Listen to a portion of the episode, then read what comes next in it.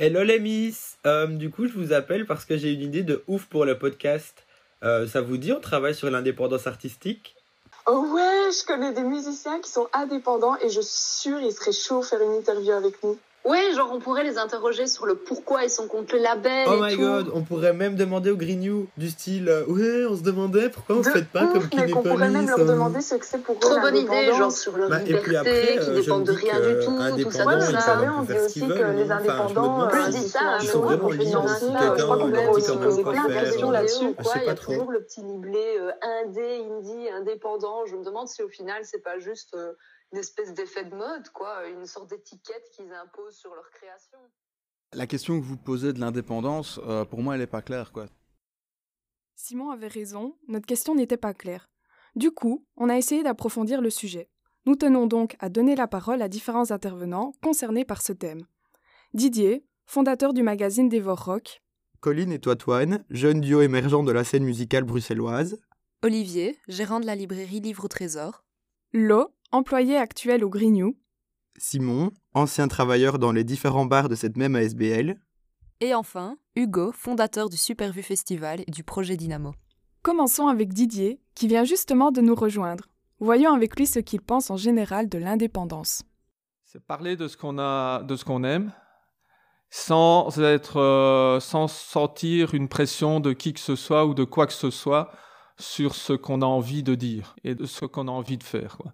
C'est laisser libre cours à ses envies, à ses coups de cœur, et pas sentir quelqu'un qui te dit ce qu'il a envie que tu dises.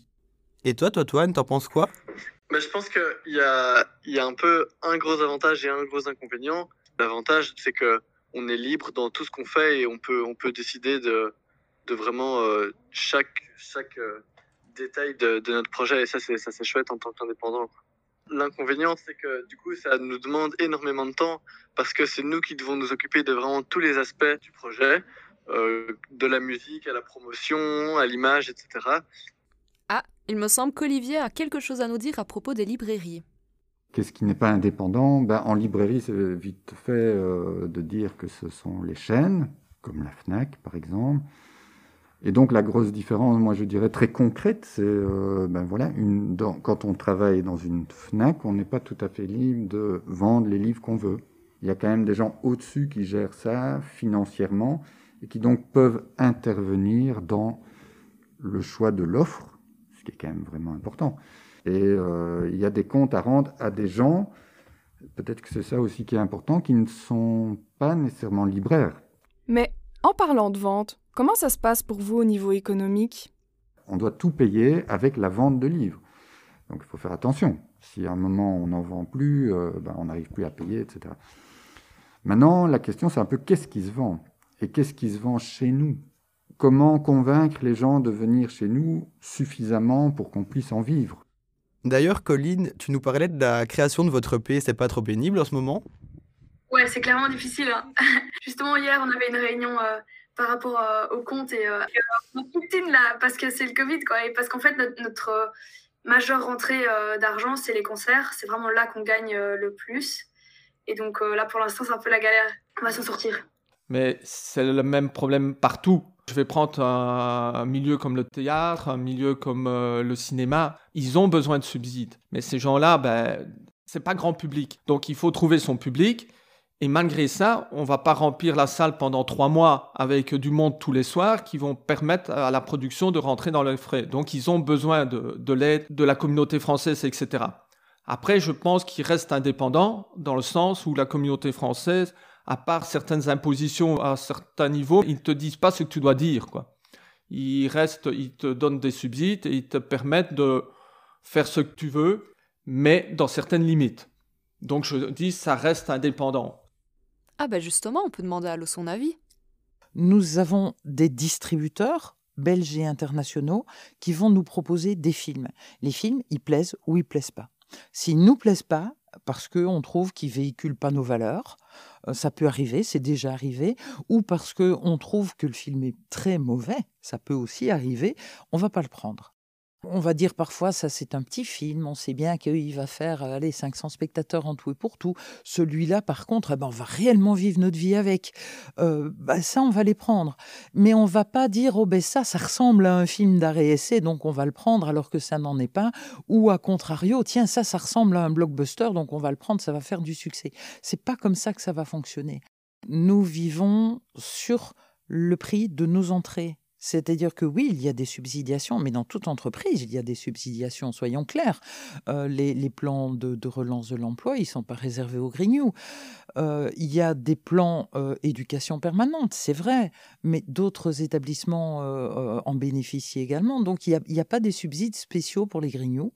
Et c'est quand même majoritairement le prix des tickets de cinéma qui permet aux grignoux de vivre. C'est ça l'indépendance. Mais Simon, tu as aussi travaillé au Grignou. Tu en penses quoi, toi?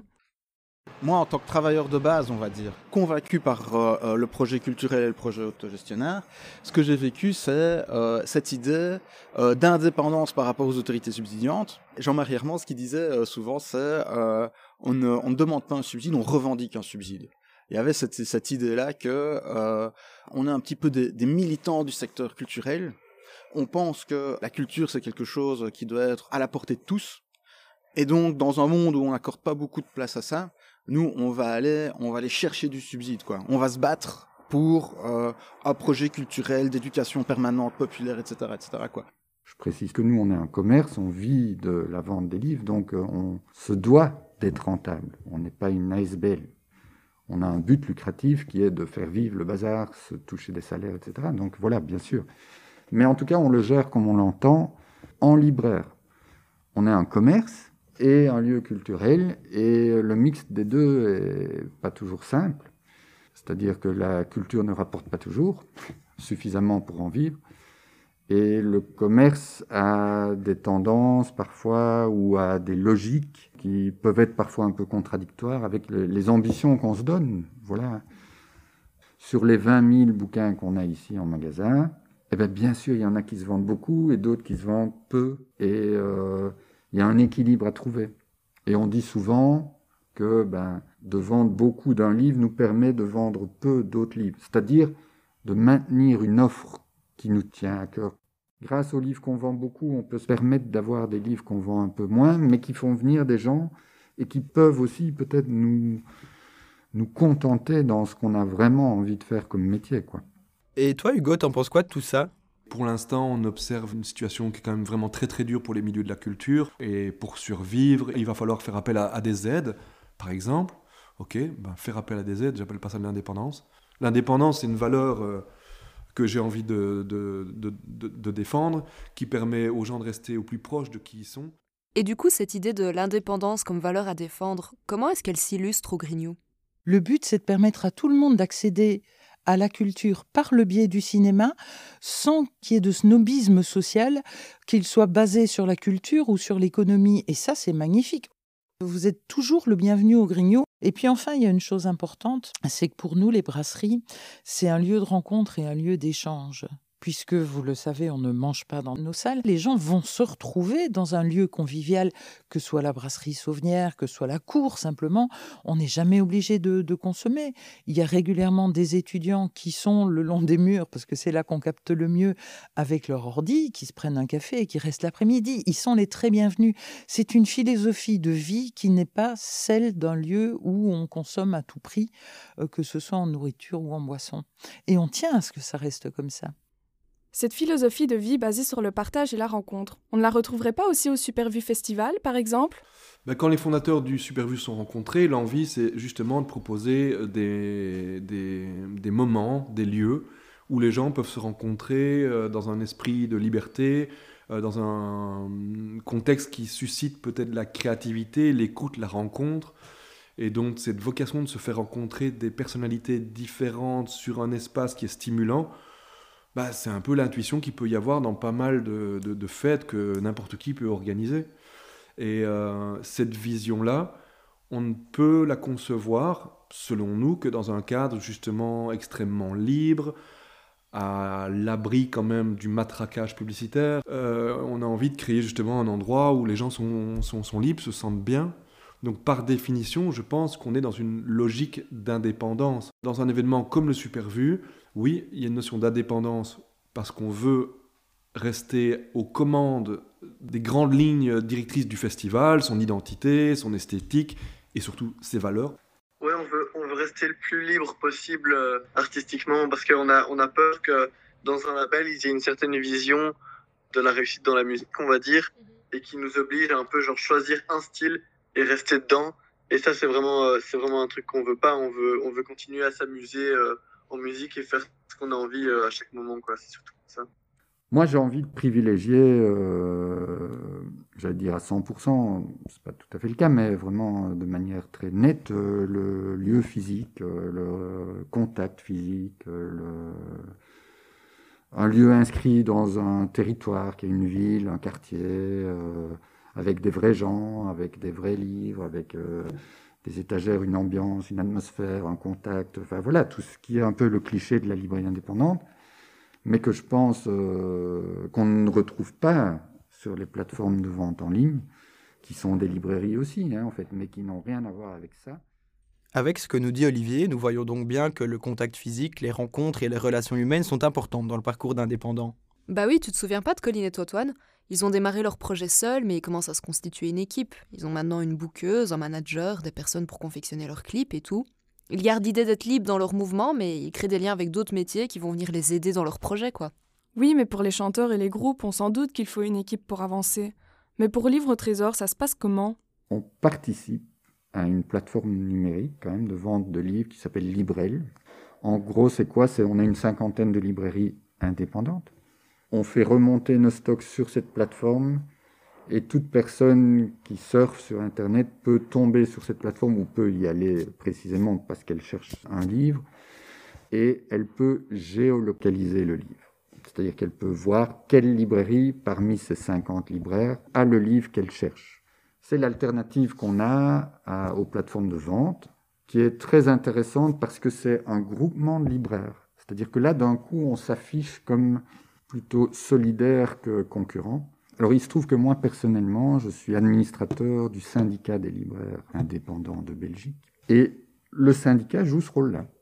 C'est-à-dire, bah, comme son nom l'indique, de défense des intérêts d'un, voilà, d'une corporation d'un métier qui est libraire indépendant. Donc oui, il y a tout un travail collectif de défense, d'entraide qui se fait par ce biais-là, qui mérite d'être souligné. Didier aussi s'était créé différentes relations dans le monde de la musique. Pour donner une meilleure qualité et une meilleure visibilité à son magazine, il est allé voir des disquaires, a contacté des groupes et des chanteurs. Il s'est rendu chez des imprimeurs, mais aussi à des concerts où il a fait des distributions de tracts. Parfois même, les labels venaient à lui pour lui demander de faire la pub de certains artistes, mais ces relations n'étaient pas obligatoires pour lui, il les crée par choix. Et les relations dans la création d'un festival, ça doit être aussi bien utile, n'est-ce pas Hugo? J'ai toujours été attiré par la musique et euh, poussé par une envie de rassembler les gens. C'est peut-être le fil conducteur qu'il y a dans toutes mes activités. Supervu est un festival basé à Liège où on rassemble tous les collectifs. Les collectifs euh, bah, rassemblent, comme le nom l'indique, pas mal de gens, mais c'est tous des gens qui sont aussi sensibles à cette notion d'indépendance. Ça ne les empêche pas d'avoir des projets artistiques, musicaux ou autres. Euh, les collectifs rassemblent justement plein de profils très très différents qui sont intégrés et respectés en tant que tels dans une vision collective. Donc ce festival Supervu permet de rassembler tous les collectifs de valoriser euh, autant des productions musicales que artistiques, puisque c'est un festival art et musique qui rassemble justement ces deux dimensions. Toujours l'idée de se faire se rencontrer les gens. Et du coup, tu en conclus quoi? Sans cette vision-là, sans ces, euh, ces antennes, ces réseaux, cette capacité d'écoute, d'échange, de dialogue, on peut rien faire. L'indépendance n'existe pas. Donc, indépendance, oui, mais en réseau, avec euh, des outils, des ressources, et donc en contact permanent avec le monde. Donc, mais il faut être vraiment euh, clair sur un truc, l'indépendance pure n'existe pas, c'est toujours dans des réseaux forts. Et à ton niveau, qu'est-ce que tu as mis en place alors? Moi, en tant qu'opérateur, je ne peux pas acheter une salle toute seule. Mais ah ouais, si on se mettait ensemble pour acheter un truc et qu'on faisait un outil partagé, ou quelque part on réfléchissait au modèle économique qui va nous permettre de vivre avec euh, euh, plus de solidité et plus de pérennité. C'est un mot super important, c'est tenir dans le temps. Comment est-ce qu'on pourrait travailler pour rendre les projets plus durables? Du coup, on s'est dit, on va acheter un bâtiment. Et euh, au fur et à mesure, on a étendu la réflexion à tous les métiers. On a eu cette envie, dans un monde dans lequel il y a de, plus en plus de, je dirais, d'isolement d'une manière générale. On a voulu faire en sorte que les métiers indépendants liés à la création soient fédérés, soient mis en présence, et on n'essaye jamais de changer qui que ce soit. Les gens, dans leur petit atelier, restent qui ils sont et suivent leur projet. Mais on a créé un cadre collectif dans lequel ils peuvent se renforcer. Ça n'a jamais été aussi clair pour moi. On est interdépendant, on est dans des réseaux. Et pour l'instant, je suis en train de rendre des dossiers euh, d'aide en espérant pouvoir aider tous les métiers qui sont actifs dans le festival Supervu. Et donc, si j'ai ces subsides, on pourra donner de l'argent à des artistes, à des techniciens. On pourra peut-être euh, mettre quelques rustines à gauche, à droite pour faire vivre notre projet. Je pense qu'on sortira de là en étant vraiment conscient qu'on est une vraie communauté d'individus avec nos personnalités, nos envies, nos profils, mais qu'on ne peut que fonctionner ensemble. L'indépendance dans tous ses états, liberté, Subside, Et relations. un podcast présenté par Roman Lavigne, Juliette Piron, Et Benjamin Sterken.